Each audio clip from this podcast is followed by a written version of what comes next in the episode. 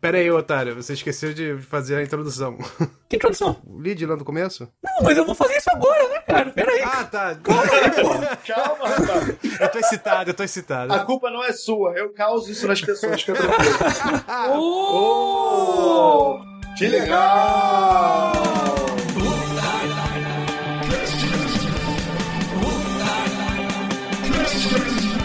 Que legal! Começando mais um Otário Cast, juntamente com meu amigo Diego Vilas Boas. E hoje a gente vai saber de tudo sobre o mercado publicitário no YouTube, porque a gente vai conversar com ele que é administrador e cofundador da Neticos, que cria e vende projetos publicitários para o YouTube desde 2013. Eduardo Filho é o nosso convidado de hoje. Eduardo, muito obrigado por ter aceitado o convite. Muito obrigado a vocês, é uma honra, tô muito feliz. Meu primeiro Otário Cast, tô muito animado. E primeiro podcast também, né? É, primeiro podcast, eu nunca fiz nada semelhante na vida, primeira vez. Diviginando duplamente. Exatamente. Estou feliz de fazer parte desse momento tão importante na sua vida. Não vai doer. É, mas me liga amanhã só pra mandar uma mensagem, pelo menos. Eduardo, explica pra gente, resumidamente, o que que você faz. Bem, o que eu faço mistura não só o que a Netflix faz, como a minha trajetória pessoal. Meu background é de área comercial, eu já fui head comercial de algumas empresas de telecom. O meu trabalho é esse, treinar vendedores, tocar equipe de eventos. Eu montei uma ONG com recursos próprios e fali, quebrei. Deu frutos, tem meninas que eu ajudei, que se formaram, que me mandam foto da formatura, isso não tem preço. Era uma ONG do quê? Era uma ONG de educação. Eu pegava adolescentes no ensino fundamental 2 e fazia uma aceleração de aprendizagem. Enfim, eu devo voltar com isso há algum tempo. Aí eu fali, não queria mais voltar para o mercado comum, né, de empresas, porque eu tenho dificuldade em me adaptar ao horário. Sim, sim. Eu passei o sábado todo hoje produzindo, trabalhando, muito feliz, ao mesmo tempo que fui na rua com a minha esposa e fui trabalhando. O WhatsApp permite isso. Mas tem dias que eu quero ficar em casa vendo televisão até meio-dia, não quero trabalhar. Tenho um a dois dias por mês eu tenho baixa, meu corpo funciona assim. E numa empresa você não tem escolha. Então, É. vou procurar uma startup para trabalhar. De uma forma geral, é um padrão. Quando a startup começa a ganhar um dinheiro, é muito comum elas contratarem um diretor ou um VP de negócios. VP, explica pro pessoal aí que. Vice-presidente. Vice-presidente virou um cargo. Então, um diretor, quando você quer promovê-lo, ele vira um vice-presidente. Então, algumas empresas têm 10 vice-presidentes. Não é igual no país que tem um vice-presidente. E é um cargo comum hoje em dia na- nas empresas. Uma empresa como a NET, ela tem gerente de. Não fala esse nome. Não fala esse Corta na nome. edição. Não, pode falar, pode falar, não tem problema.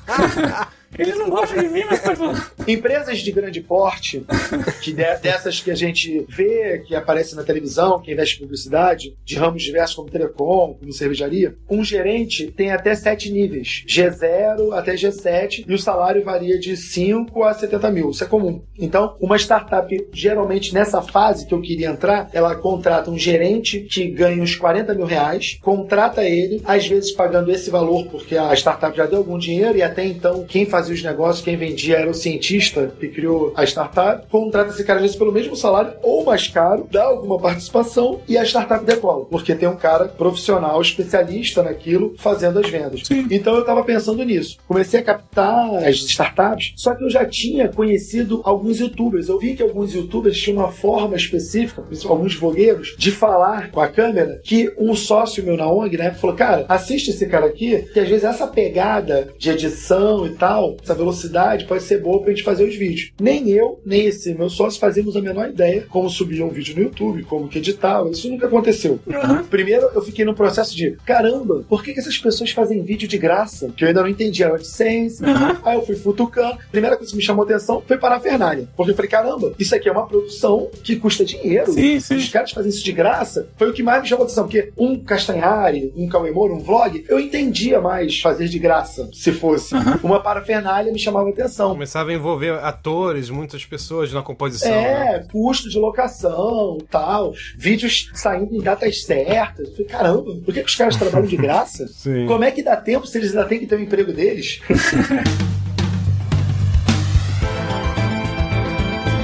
Aí eu, uma dessas pessoas que eu tava procurando, prospectando, mandou uma tweetada falando de assuntos comerciais e divulgou o e-mail no Twitter. Aí eu falei, beleza, peguei o mesmo e-mail que eu já tinha mandado antes, que eu botei assim, assunto, gerente comercial, publicidade. Botei meu currículo, meu background, tal, tal, tal. Eu não era um desses gerentes que ganhavam 40 mil, mas eu já tinha uma faixa de salário legal, antes de falir. Nessa época eu não tinha um real no bolso, minha mulher que me sustentava. A minha mulher quase me largou no período, porque eu forcei ela a entrar nessa situação de largar emprego. Não foi uma coisa combinada que ela topou. Então, na verdade, você investiu o seu tempo e seu relacionamento, né? É, ela quase me largou. E você tem filhos, né? Caramba, Eu tenho um filho de 13 anos. caramba. Que não faltou nada pra ele, porque a minha mulher ficou pagando a pensão, que era a minha obrigação. Então foi uma situação bem difícil. Eu sou um cara que corre muito risco. Hoje em dia, assim, pra eu botar um rádio no meu carro de 300 reais, eu pergunto pra ela se pode. Eu penso, lógico. Eu sou casado há 10 anos. Com o passar do tempo, e eu ouvi isso de maridos mais experientes, mais antigos, quando você entende que a melhor coisa que você tem é nunca fazer algo que a sua mulher não está confortável, que se você fizer o que ela tá falando. Melhor, Uma melhor das dica melhores dicas do podcast. Não, não. Essa foi a dica mais valiosa da internet até hoje. Bem, então eu fui, mandei o mesmo e-mail. E a pessoa me respondeu no domingo. Eu tava sentado, vendo Faustão, não me julguem. É Não que eu inevitável. veja sempre, mas nesse dia eu estava fazendo, então eu tenho que contar que é verdade. Você assumiu a pele de fudido mesmo, né? Sem um puto no bolso, assistindo Só Faustão. Faustão fudido. Aí, aí é o seguinte, mandei, a pessoa me respondeu, aí fomos pro Skype, a gente ficou de 8 à meia-noite conversando, Caramba. me explicando todas as dificuldades de vender publicidade. Se comparar com televisão, deve ser uma coisa absurda, né? É, até se comparar com digital, já é uma poeira cósmica. Com televisão não vou nem falar, tá? A televisão são 20 bilhões que só a Globo fatura. Ah. Apesar da audiência ter caído, a Globo ainda consegue aumentar o seu faturamento. Eu, particularmente, acho que a Globo tem conteúdo de qualidade sim, tanto que as novelas são revendidas e passam no mundo todo, só que eles têm uma linguagem para a massa. Eu, você e você que estão aí falando, a gente não parece. Eu fui excluído, né? Não, Eu fui é porque eu, excluído. eu vou- você é você também. Eu tô falando com Ah, você. eu sou eu. só não seu Obrigado. nome. Você é você. Eu entrei em crise agora. Você está aí. Somos, somos aqui é um trio, é, um- é uma trinca amorosa. É, é um triângulo amoroso.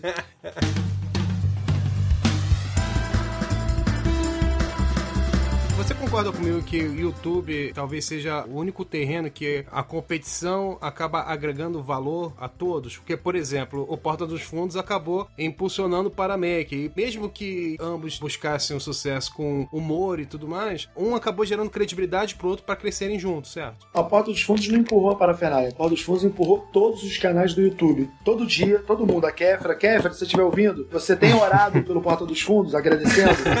É sério isso. Isso é sério. O que eles fizeram foi surreal. Porque, assim, tirando o Porta dos Fundos que teve investimento do fundo de investimentos do Luciano Huck, os próprios sócios botaram grana. Ninguém foi assim. Todo mundo começou com um pouquinho. A parafernália começou com 100 mil reais. A Kéfera não começou com nada, sabe? Então, por mais carismático, inteligente que você seja, e por mais que o YouTube Brasil seja o segundo maior mercado do YouTube do mundo, tem coisa que não dá pra fazer. Se o criador tem que gastar horas ralando editando, ele tem menos tempo pra criar e lança menos vídeo. Sim. Se ele lançar menos vídeo, ele ganha menos AdSense. Sei bem que isso. Enfim, o otário é o exemplo máximo do que, que é isso. Mas vem mudanças por aí no otário, não é não, otário? Assim espera, né? Vamos ver. Oh, Que legal!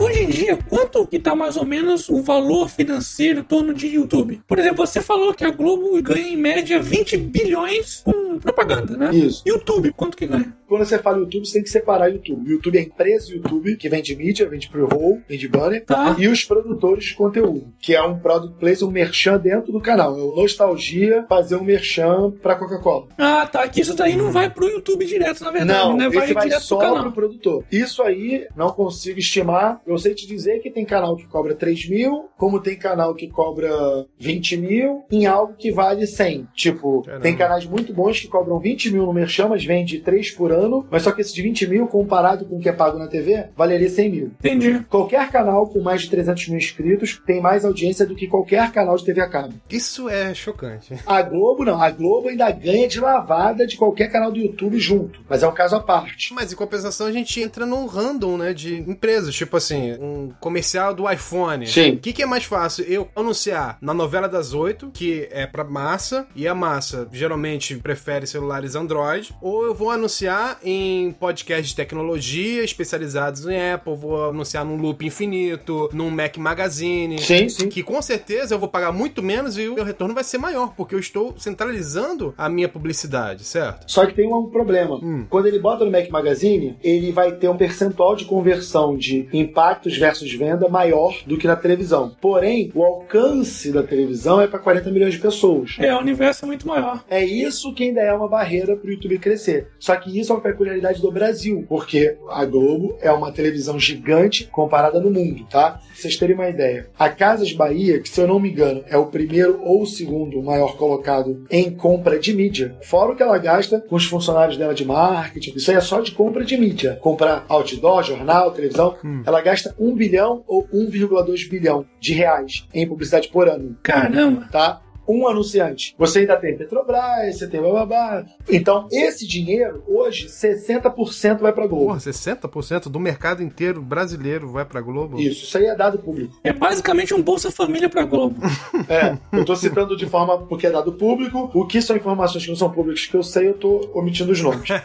O YouTube Brasil Venda de Mídia, no Brasil, fatura 1 bilhão por ano. A Globo TV, 22, 26 bilhões. O YouTube Brasil fatura 1 bilhão no Brasil. Pouco, né? Tipo, perto da televisão, como você falou, dos 20 bilhões da Globo, É. é pouco, né? É, exatamente. Um vigésimo. E o YouTube já movimenta uma audiência igual a da Globo. Só que o YouTube como um todo. A Globo é num canal só, entendeu? Essa que é a diferença, é a concentração. Que beleza, tá mudando. Se os, os canais de YouTube estivessem sabendo se posicionar perante as agências, mesmo a Globo sendo gigante, os canais estariam ganhando 20 vezes mais dinheiro do que ganham. Tem muita gente que tem essa coisa de, ah, baixa a Globo, o povo não é bobo, eu sinto uma vergonha alheia infinita quando eu vejo essas frases. A Globo é uma empresa lucrativa, boa, Isso que eu não entendo, cara. Cara, você é contra. Cara, desliga. É, só mudar o canal. Muda é. de canal, É cara. poder cara. tão fácil, né? Qualquer um pode ir lá Exatamente, cara. Em vez de você apedrejar, entendeu? Cria conteúdo Né? digno do que você acha no YouTube e você vai ser patrocinado aí pela empresa do Eduardo, pô. Exato.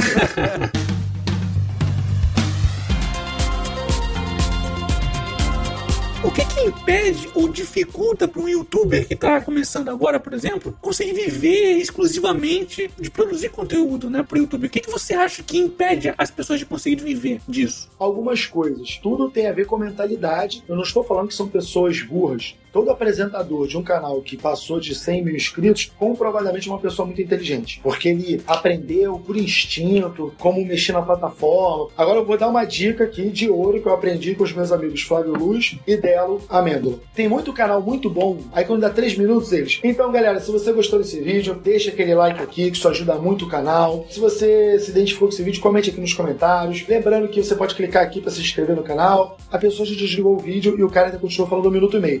Ou seja, se ele quisesse fazer isso, ele tem que fazer isso faltando 20 segundos para acabar o vídeo. Entendi. Botar no final. Ou ele faz isso e bota uma sketch no final. Hum. O Porta dos Fundos, a Parafernália e a Jujutsu fazem muito bem isso. Sim, eles fazem Porque mesmo. eles botam Um um plus, né? A galera fica curiosa pra saber o que eles vão fazer pra chamar atenção pro canal, É. né? Ó, isso já vale a contribuição no Patreon, hein, galera? Exato, vale. exatamente. Então, aprende a pessoa, tô falando que a pessoa quer saber. E tem vídeos desses canais que a parte mais hilária é naquele finalzinho. Por isso que a retenção é alta. Se os canais fizerem isso, o algoritmo do YouTube vai fazer com que esse canal cresça mais rápido. Por quê? O YouTube hoje ele é todo pensado para que a pessoa passe o máximo de tempo na plataforma. Então, se a pessoa fica até o final do vídeo, ela dá oportunidade ao YouTube de recomendar outros vídeos em looping para a pessoa continuar assistindo. Então, voltando, os canais que eles precisam é informação. É uma dificuldade normal de uma indústria muito nova, então você comete muito erro, você perde muita oportunidade. Então, tem coisas técnicas como essa que você tem no próprio site do YouTube, você futucando lá. Então, a pessoa pode buscar ali. E publicidade, cara, simplesmente precisa que alguém ensine, porque eles não vão ter como aprender isso, entendeu? Por isso que eu fiquei motivado a fazer esse podcast, porque eu tô tendo a oportunidade de falar aqui algo que eu fiz em pequena escala até hoje. Teve uma palestra que eu dei sobre publicidade no YouTube em março de 2014 para 30 pessoas. Foi ótima. Eu peguei feedback com algumas pessoas esse ano, esperei um ano, e pessoas elogiaram e citaram coisas que eu falei um ano atrás. Lembravam, tava na cabeça até Pô, hoje. que legal, hein? E E quando eu converso com um canal, por exemplo, quando eu tô vendendo um projeto e eu vou falar com um canal que esse canal faz 50 mil views por vídeo, mas é muito bem feito, imagem ótima, e ele fala que ia cobrar 10 mil no Merchan, aí eu, pro bem dele, faço uma pausa, fico meia hora explicando como que é o mercado,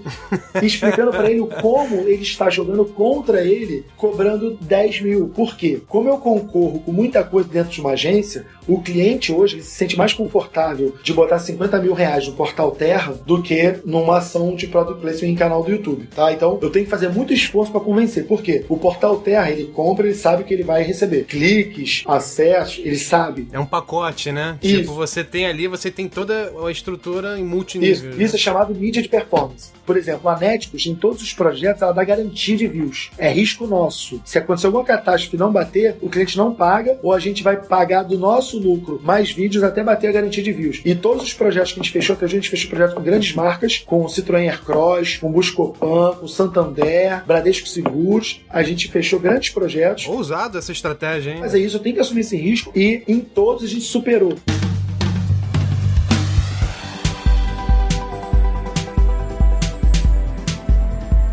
Existe tamanho mínimo para um canal ser atraente para os anunciantes? Vamos lá, vamos falar de publicidade. Hoje, como as marcas não entendem muito de YouTube, o que que às vezes elas levam em consideração para escolher um canal? Elas levam a estética do canal. O mercado de publicidade é um mercado de estética, de design, é um mercado de coisas bonitas. Então, se o canal tiver uma estética boa, uma vinheta bem feita, um rosto bonito, porque assim, o não salvo costuma falar, se a pessoa é muito feia, ela tem que ser alternativa. tem que botar alargador. Vídeo Cauê Moura, né? É, senão você tá ferrado, meu irmão. Então, se você que for muito feio, ou você vira alternativa, ou você bota um saco na cabeça. Entendeu a direta, né, Otário? Ou uma máscara. O canal dos Desimpedidos tem um cara lá que bota uma máscara. Eu tenho certeza que esse maluco é horroroso. Tem a menor dúvida. Mas cria um personagem, uma vinheta legal, uma qualidade mínima. Vários youtubers dão dicas de como fazer uma coisa profissional com tudo improvisado. E, além disso, o YouTube tem algumas verticais de temáticas desenvolvidas. Games, sucesso, É. tá bem desenvolvida. Humor, sucesso, mas não é o mais atraente publicitariamente. Moda, tem muito, mas não é de qualidade ainda. Culinária, Culinária, vou chutar, mas assim, você tem poucos canais de qualidade, de qualidade, porém é um nicho muito valioso. Numa cozinha, você tem mil indústrias ali dentro. Você tem alimentos, você tem geladeira, micro-ondas. Então, culinária de AdSense, provavelmente é um dos maiores AdSense, pelo menos muito maior do que games e do que humor, e tem muito anunciante. Você- fala coisas assim chocantes de uma maneira tão normal, tão fluídica, que pra mim, peraí, o universo desencanto. Pra mim, é, o- quem fizesse palhaçada no YouTube tava ganhando dinheiro e quem fizesse review de Minecraft tava rico. Agora não, então você tá dizendo que quem ganha dinheiro são as pessoas que fazem culinária. de anunciante. É, são três formas. Vamos lá. O que que impacta no valor do AdSense? Porque são várias coisas. Quando você faz um milhão de views num vídeo, primeiro que nem todas as suas views são monetizadas. É, pois né? Você monetiza de 50% a 80%. O que que impacta nesse percentual de monetizados? O período do ano. O mercado publicitário ele é sazonal. Então você tem momentos muito bons e momentos muito ruins. Sim. São as duas coisas. Tem mais anunciante em culinária e tem pouca concorrência hoje. Nesse momento, tem espaço para seis novos canais de culinária e os seis vão ganhar dinheiro. Se forem criados Ó, hoje. é, ó, dica de ouro agora também. Exatamente. Galera que aí faz um pão de queijo, faz um bolo de fubá bom aí. É, não precisa ser chefe de cozinha. Se você for um cara inteligente, carismático, pode ser suficiente. Porque as marcas nem sempre estão só olhando views. Então, por exemplo, a Madu Magalhães é um canal maravilhoso que quando ela era muito pequena, uma marca preferiu pagar 20 mil numa publicidade nela, que fazia 40 mil views por vídeo, do que pagar 50 mil pra parafernália que fazia 1 milhão e 200. Caramba. Por quê? Humor não é um target publicitário. Qual é o produto do humor? Não tem. É. Tem batom, tem cozinha, tem carro, mas qual é o produto do humor? Então os canais de humor, eles são bons de audiência. Aí você ganha no volume. Entendi. Então é, tenha uma identidade visual legal, cria um canal com uma temática publicitária, passa publicidade para marcas boas, mesmo que seja de graça para ter o case, não esconda produtos, coloque os produtos. Tem gente que esconde a marca, que maluco. Quem é você para esconder a marca? Você acha que alguém tá ligando para você, rapaz? Você não faz merchan nenhum. Usa o pacote de traquinas, bota a lata de Coca-Cola na, na mesa.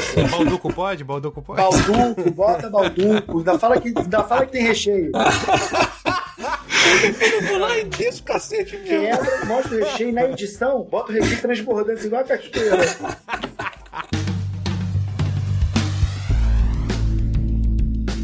Aproveitando o meu canal, então, como exemplo, eu não ganho dinheiro com anunciante, com porra nenhuma. Nem vai ganhar nunca, jamais. É, pois é, eu já. É Eu, pouco provável. isso eu tenho a plena consciência disso. E pior é que tem filha da puta ainda, hater, que vem em cada vídeo que eu faço. Vendido. Vem um cara me manda lá, vendido. Porra, Caraca. eu sou vendido pra caralho, mas não recebo dinheiro de ninguém. É. Que injustiça. Eu queria saber de você se existe alguma maneira de um canal se sustentar sem anunciante. Tem. Eu vou dizer um jeito que você mesmo consegue. Ah, vamos lá. Você já fez um passo importante com o Patreon. Sim, é isso aí eu já tô fazendo. Porém, você não é publicitário, você não é vendedor, você não é marqueteiro, não faz parte das suas habilidades. Exato. Você é um cara secreto, eu imagino que você seja um cara da área de exatas, um administrador, menos marqueteiro. Isso eu tenho certeza absoluta que você não é. O Eduardo comendo pelas beiradas pra tentar entender.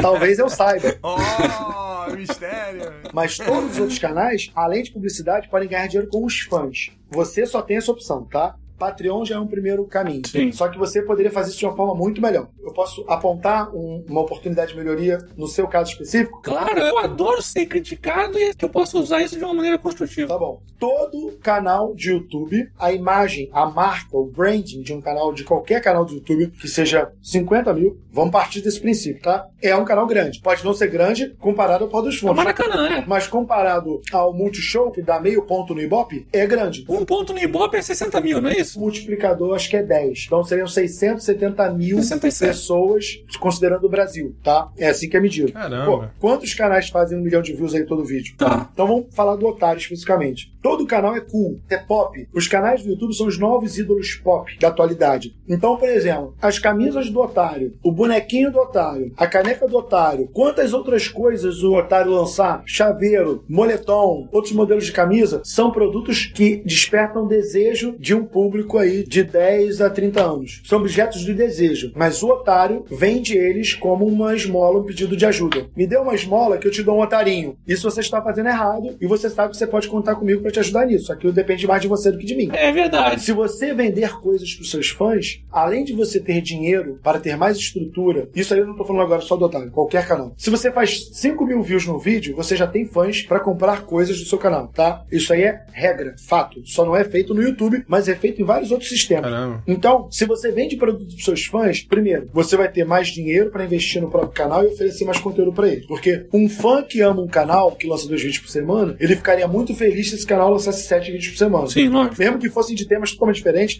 mesmo que fosse dividido em três canais diferentes, os fãs ficariam mais felizes. Aí o outro benefício que você dá pro fã quando você vende o produto para ele é porque você satisfaz necessidades dele. O fã quer ter brindes, o fã quer ter souvenir. Sim, claro. Por exemplo, quantos livros vocês acham que é necessário vender para ser considerado um best-seller? Há uns 10 mil, acho. Não, então, vamos lá. Em qualquer tema, 5 mil em 30 dias já é considerado best-seller. Que isso? 30 mil é um best-seller clássico, mesmo que demore muito tempo. Alguns youtubers lançaram livros recentemente. Sim. Sim, Paulo sim. dos Fundos, Felipe Neto, a Tati do Acidez Feminina, o Christian Fico Louco, que é um canal grande, bem grande. Os youtubers estão vendendo assim 40 mil livros nos primeiros 30 dias. Caramba. Caramba. Todos. Você falou em livro, eu tô quase vendendo, começando a vender gibi, hein? Vamos ver se tá certo.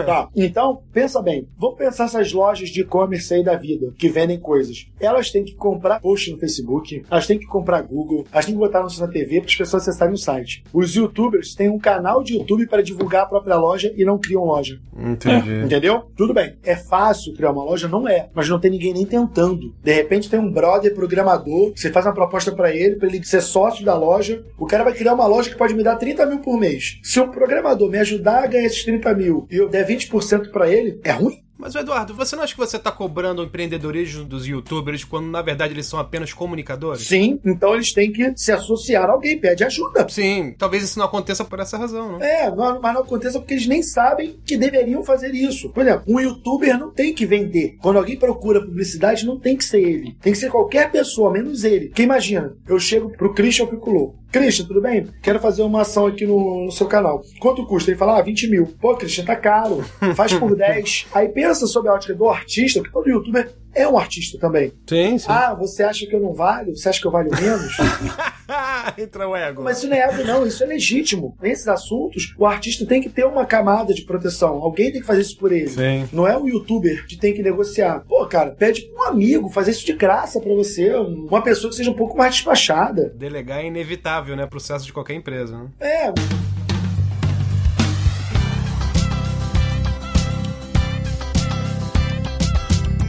que é a estrutura mínima que um canal tem que ter para começar de verdade? Para você começar com o mínimo de profissionalismo, você precisa de um design, que pode ser freela, tá? Tudo que eu vou te falar pode ser freela, tá bom? Porque não precisa ter nenhum funcionário. Uhum. O único funcionário que tem que ser dedicado é vendedor. Ou propagandista, que eu vou explicar a diferença. O propagandista, ele só conta a notícia, ele não vende. Em vez dele distribuir panfleto, ele vai lá e entrega o Media Kit, vai com o iPad e mostra os canal. Ele só vai contar a notícia. Naturalmente, as agências vão mandar e-mail lá pro canal. Aí, o dono do canal negocia, ou um outro cara mais experiente negocia, ou a pessoa pede minha ajuda, ou a pessoa pede ajuda da Netflix, mas isso tem que ser em São Paulo, não adianta fazer no Rio. 99% do mercado publicitário está em São Paulo, não tem escolha. Entendi. Você precisa de editor, você precisa não editar de forma alguma.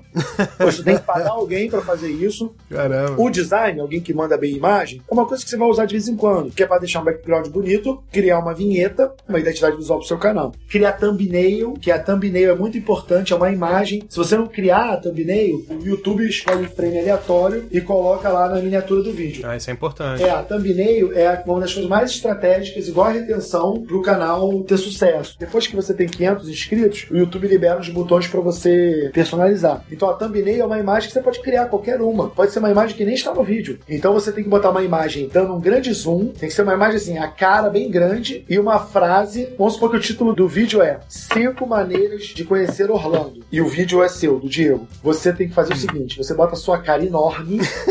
Eu já vou perder views. Não, não vai não. Vou te explicar por quê. Você bota o Mickey do lado e escreve Orlando em fonte grande com uma cor bonita, um azul escuro. Sabe por quê? Se você tiver um Facebook de 5 milhões de fãs e você tiver um canal no YouTube, Hum. e você divulgar o seu vídeo com mil postagens no seu Facebook de 5 milhões de fãs, quando você puxar o relatório das suas views, 80% das views vieram do próprio YouTube. Via home, via indicação, via recomendação, via vídeos relacionados. Só que esses vídeos relacionados são muito pequenininhos. Então se você bota uma pessoa de corpo inteiro, vira um borrão. Ah, entendi. Aí aquilo não é atraente. Qual é o gabarito do YouTube brasileiro? Parafernália. Uhum. Se você quiser saber como fazer thumbnail, é a parafernália. Bacana. E o título, você bota um título que você quiser. O Google Trends é uma ferramenta pública que você consegue pesquisar palavras que estão sendo muito pesquisadas para você tomar a decisão de qual título você escolher. É, isso é interessante que eu nunca fiz isso. Todo canal deveria fazer isso, mas sei lá, de 130 mil canais, 10 canais fazem isso. Que isso? É uma ferramenta pública. Que aí o algoritmo, tanto do Google quanto do YouTube, acaba recomendando isso para as pessoas Isso é uma dica que vale muito dinheiro, hein? Interessante. Caramba. Sim, sim. Eu tive bons mestres. Isso aí não, não aprendi sozinho, não. Então, voltando. Você precisa de alguém que entenda de mexer na câmera. Por quê? Se você falar direto pra câmera, se botar um cenário atrás de você, que não é nada demais, a acidez feminina tem um vídeo muito bom que pode ser seguido para qualquer canal. Ela explica como que ela decora o ambiente atrás. Ela descobriu uma câmera que é cara. Não é inacessível, mas é cara. É uma Canon 70D, que tem foco automático. Então, se você estiver sentado, ela ajusta o foco sozinha. Sim, sim. Porque o cara que opera a câmera, ele fica justamente toda hora ajustando o foco. Opa, peraí, peraí, volta aqui e tal. Você precisa de um câmera que possa te ajudar nisso. Então tem gente de cinema que não ganha grana, então o cara pode te ajudar por tesão pra tentar ganhar no futuro, entendeu? O Porta dos Fundos teve investimento, mas o início do início da operação, muita gente estava lá na brodagem. Se o canal não sabe fazer, procure um parceiro. Então, tem muita gente que se você procurar, só que você tem que pedir. O cara não vai chegar e falar: Hum, eu sei mexer em câmera, deixa eu procurar um canal pra ajudar hoje.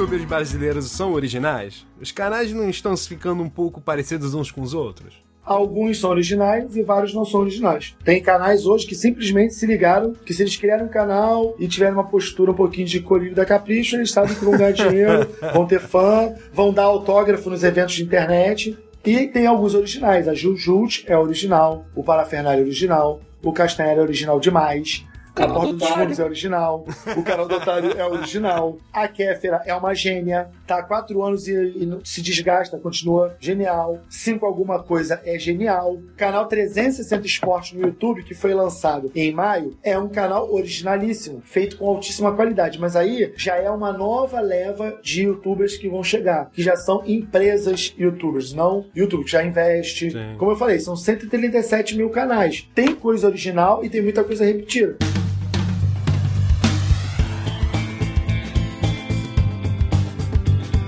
Eduardo, o que, os canais mais atraentes para as marcas possuem em comum?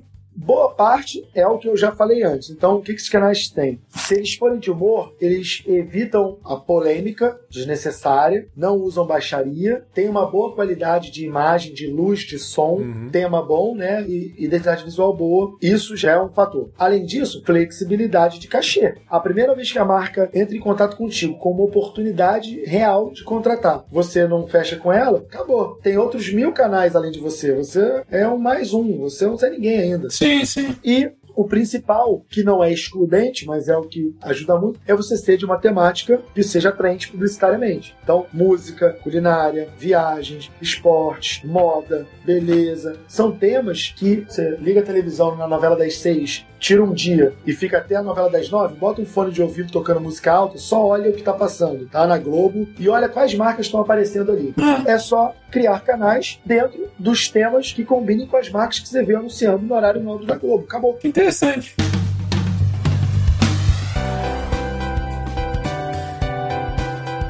O que você assiste no YouTube? Você consegue se entreter sem analisar o que assiste de forma técnica? Demais. Eu me entretenho e, por tabela, eu vou ver as oportunidades e anoto. Mas eu me entretenho.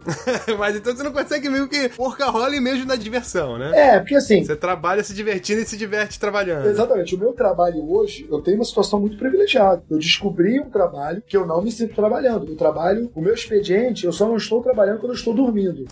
Mas se eu considerar que quando eu estou dormindo, eu estou guardando energia para trabalhar mais, então eu trabalho 24 horas por dia feliz. Então eu assisto Parafernália, eu assisto Jujutsu, eu assisto Porta dos Fundos, esses são os principais. Os outros todos que eu falei que eu gosto, eu gosto, mas eu não tenho hábito de assistir. O que eu assisto mesmo é Netflix. Deixa eu fazer uma declaração de amor aqui. Eu amo a Netflix, a Netflix é a empresa que eu mais amo na vida. Eles são a coisa mais incrível que aconteceu. Netflix, eu te amo.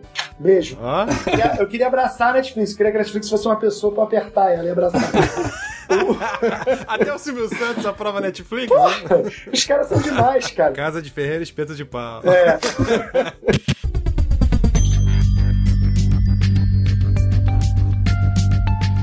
Bom, Eduardo, a gente já tá. O pessoal não sabe, mas a gente conversou aqui mais de três horas. É.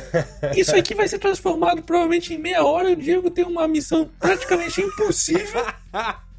É muita coisa boa pra cortar, porque geralmente você corta as coisas ruins, né? Mas tanta coisa boa é Não, difícil. com certeza isso aqui ainda tem mais cinco horas aí de papo tranquilamente. A gente vai ter que chamar o Eduardo mais algumas vezes aí pra dar conta de tanta informação. Com certeza. Então, Diego, por favor, deixe suas considerações finais aí.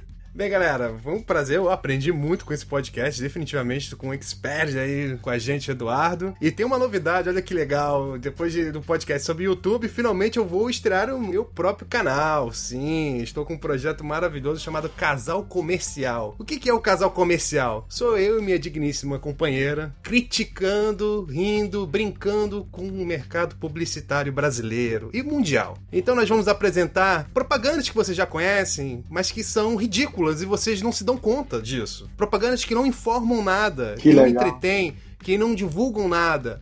Então nós vamos com muito bom humor levar isso a vocês, mas logicamente também vamos mostrar os melhores cases publicitários. Então eu espero que vocês assinem, assistam. Com certeza o lançamento já vai estar disponível, então vão lá, procurem o canal do YouTube Casal Comercial. Siga-me no Twitter, DVBO Oficial, sigla de Diego Vilas Boas, oficial. E quero saber a opinião de vocês a respeito dos nossos vídeos. Só isso. Muito bom, muito bom. Eduardo, as considerações finais são todas suas. Por favor, deixe seus contatos, enfim. Beleza, muito obrigado. Foi uma honra. Será um prazer voltar várias vezes. Então eu queria, enfim, encorajar iniciantes no YouTube a insistir, tentar testar o que eu ensinei. Se você não é um youtuber, experimente. Não me siga no Twitter, eu não falo nada interessante lá.